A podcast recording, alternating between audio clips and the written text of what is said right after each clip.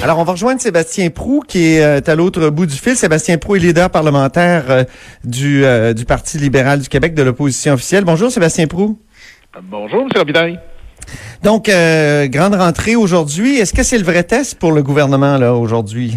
Ben, je pense que oui, parce que d'abord, c'est une session régulière, là, comme telle, telle qu'on la connaît, avec euh, une période où il y aura bien sûr de, de, longues échanges, longs échanges pardon, pour la période de questions jusqu'au mois de juin, mais il y aura un budget, l'étude des crédits, des projets de loi qui vont cheminer, des consultations, euh, des travaux en commission parlementaire. Alors, ce, ce sont de, de, réels travaux parlementaires que nous aurons sur une longue période. Ça va nous permettre, de notre côté, de, de, de, de poser des questions dans le temps au gouvernement, de tenter euh, de comprendre si leur logique de calendrier dans lequel ils sont euh, euh, passablement enfermés dans bien des dossiers va tenir. Euh, c'est une chose hein, de, de, de, faire des promesses, de dire qu'on va tenir ses engagements.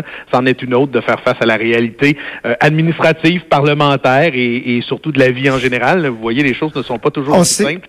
C'est pas toujours comme quand c'est écrit, comme c'est écrit dans les livres. On sait que l'opposition officielle est toujours un peu sadique, c'est-à-dire regarde les, les, jugulaires et essaie de les viser. là, on a un ministre qui est manifestement en danger actuellement et qui, euh, qui a commencé à saigner. Est-ce que vous sentez le sang d'André Lamontagne? Non, écoutez, moi, je, je c'est pas comme ça que je, je préfère euh, en parler. Ce que je constate, c'est que M. Lamontagne, au fil des, des, des jours, parce qu'on peut même pas parler de semaines, au fil des jours, euh, a donné euh, plusieurs versions de ce qui devait être la même histoire. Et clairement, là, c'est ce que je constate, c'est qu'il y a une vérité dans tout ça. C'est quand ce qu'il a dit la première journée et ce qu'il dit aujourd'hui, ça ne semble pas correspondre. Alors, dans ce contexte-là, c'est pas moi qui a à répondre de cela. C'est M. Lamontagne, c'est le gouvernement, euh, M. Legault lui-même. Mais dans un contexte comme celui-là, faut savoir est-ce que est-ce que M. Lamontagne peut encore jouer son rôle? Ça, c'est la question. Allez-vous euh, demander sa démission? Allez-vous demander sa démission? J'en suis pas là, j'en suis pas là, mais je vous aurais compris que, euh, comme bien d'autres, et, et, on n'est pas le seul à le faire, à, à, à faire, à, à, regarder dans le fond la tournée média de, de, de M. Lamontagne, bien des gens se posent des questions sur ce qui ce qui s'est vraiment passé, quel est le rôle qu'il a joué.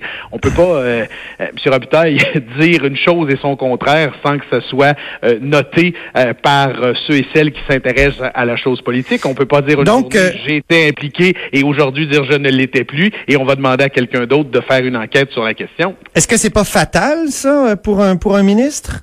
Ben, habituellement? clairement, ça, ça met en danger et en difficulté, vous l'avez dit euh, d'entrée de jeu, et, et, et, moi, ça me questionne aussi sur sa capacité d'être capable de jouer son rôle dans l'avenir, mais ce fardeau-là, il ne m'appartient pas, il appartient au gouvernement, il appartient à M. Lamontagne lui-même. Oui, mais c'est quand même l'opposition qui peut demander, là... Euh, des, des comptes et aller ben, jusqu'à demander la tête.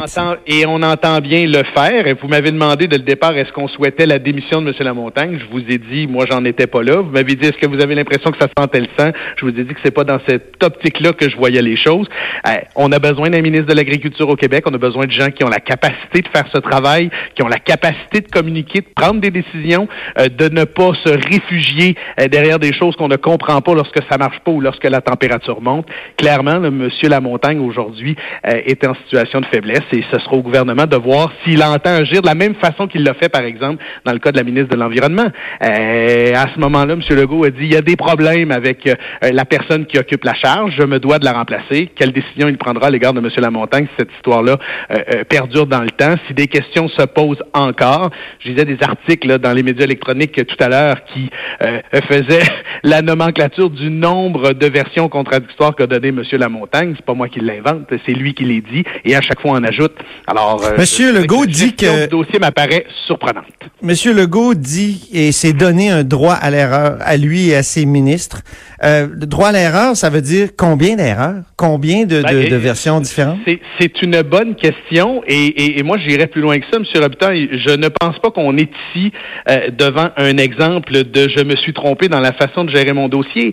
Les affirmations de Monsieur Robitaille ne correspondent pas on ne peut pas réconcilier les versions ensemble autour de la même histoire. Alors, on est au-delà du j'ai peut-être pas fait ça correctement parce que je savais pas comment ça marche. C'est quand je me suis exprimé sur le dossier, je vous ai dit une chose et son contraire. Alors, pour moi, on est au-delà de écoutez, la prochaine fois, je vais faire différemment. Il a affirmé des choses. Aujourd'hui, il dit autre chose. Et nous, entre les deux, il faudrait qu'on pense que c'est parce qu'il s'est trompé. Non, c'est parce qu'il euh, la vérité, vraisemblablement parmi les euh, dossiers chauds de, de cette euh, hiver, printemps, ça, il va y avoir les taxes scolaires. C'est un dossier que vous connaissez très bien pour avoir été ministre de l'Éducation. Oui. Euh, Est-ce que là, euh, il y a pas, euh, il y aura pas tout un, un fossé qu'on va constater entre les promesses et la réalité?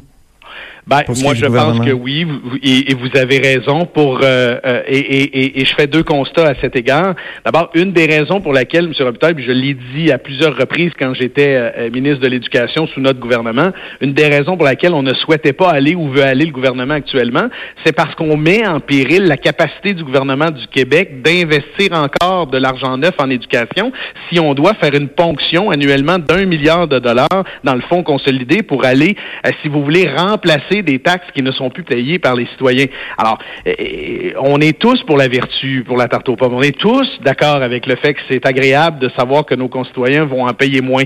Mais il y a une capacité de payer pour l'État. Il y a la capacité d'investir de l'argent neuf continuellement d'année après année.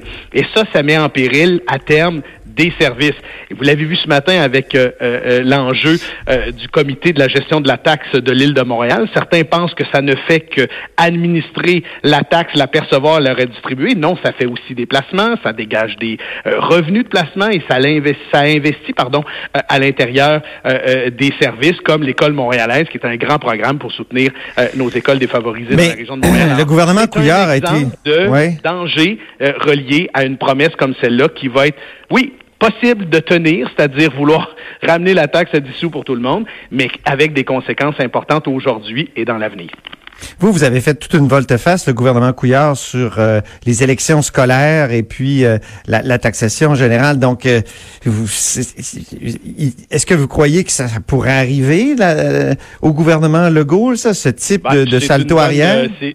C'est une bonne question. Peut-être que les consultations qui débutent aujourd'hui feront œuvre utile dans la mesure où le gouvernement prendra pleinement conscience des risques associés à ce milliard de dollars qu'il faudra trouver et investir non pas dans les services en éducation, mais clairement dans les services administratifs et les structures, euh, ce dont il aime beaucoup euh, parler également. Vous savez, lorsqu'on est ministre de l'Éducation et qu'on se présente au Conseil du Trésor annuellement pour obtenir des sommes supplémentaires, là, euh, habituellement, on nous présente le bilan de ce qui a été investi pour les élèves, autour des élèves et dans les écoles et dans les structures. Et clairement, le jour où le Conseil du Trésor doit sortir, dans le cas qui me concerne, 700 millions de dollars et dans le cas qui concernera celui qui me succède, 1,7 milliard de dollars si ça atteint le milliard pour euh, les dépenses supplémentaires, ben, il va se faire dire que l'argent neuf il a été mis là.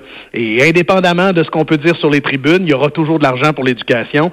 Euh, vous l'avez vu, là, un gouvernement qui a aujourd'hui la capacité d'investir des sommes supplémentaires parce qu'on a fait le ménage, un gouvernement qui qui a euh, dans son dans son euh, coffre euh, plus de 4 milliards de surplus et qui déjà a demandé plus de 8 ou 900 millions de compression aux différents ministères. Alors, la bête est habituée de fonctionner ainsi, si je peux m'exprimer de cette façon-là. Et c'est pas facile. Donc, il faut protéger l'argent qui va vers les élèves et le système d'éducation. Et oui, si mm. on ajuste les taxes, il faut être capable de faire cette subvention d'équilibre. Le danger, ah, c'est de le lier au budget de l'éducation, ce qui met à péril les services par la suite. C'est là qu'il faut être vigilant. Et là, là-dessus, je ne sais pas si c'est le cas. Dernière petite question, euh, je reviens à ma première question. Une opposition officielle, euh, c'est sadique, non? Je crois pas que c'est sadique, sincèrement. D'abord, euh, par définition, euh, euh, c'est là effectivement pour s'opposer et surtout de demander au gouvernement de rendre compte de son administration. En même temps, vous savez, moi j'ai toujours cru que on peut habiter différemment le rôle qui nous est confié. Moi, je suis leader parlementaire de l'opposition officielle. J'ai, oui, un style qui est, qui est le mien, mais j'ai toujours collaboré avec les différents intervenants dans, dans mon parcours parlementaire. Alors oui, on peut être efficace, oui, on peut être intense, oui, on peut être incisif parfois, mais moi, je souhaite que notre Parlement fonctionne, je souhaite que le Québec s'améliore, puis je souhaite que les bonnes affaires se réalisent. Maintenant, quand je vois des difficultés, quand on verra des travers, quand on verra des batailles idéologiques qui seront faites sur la base de l'idéologie et non sur les gains pour la population, ben là, peut-être qu'on sera plus euh, difficile euh, à contourner dans l'avenir. on a hâte de vous voir aller, en tout cas. Euh, merci beaucoup, Sébastien Prou, leader parlementaire euh, de l'opposition officielle euh, du Parti libéral du Québec. Merci à vous. Donc, cette entrevue avait été euh, enregistrée ce matin. J'ai aussi enregistré ce matin une autre entrevue avec un autre leader parlementaire. C'est Martin Ouellette du Parti québécois. Écoutons cette entrevue.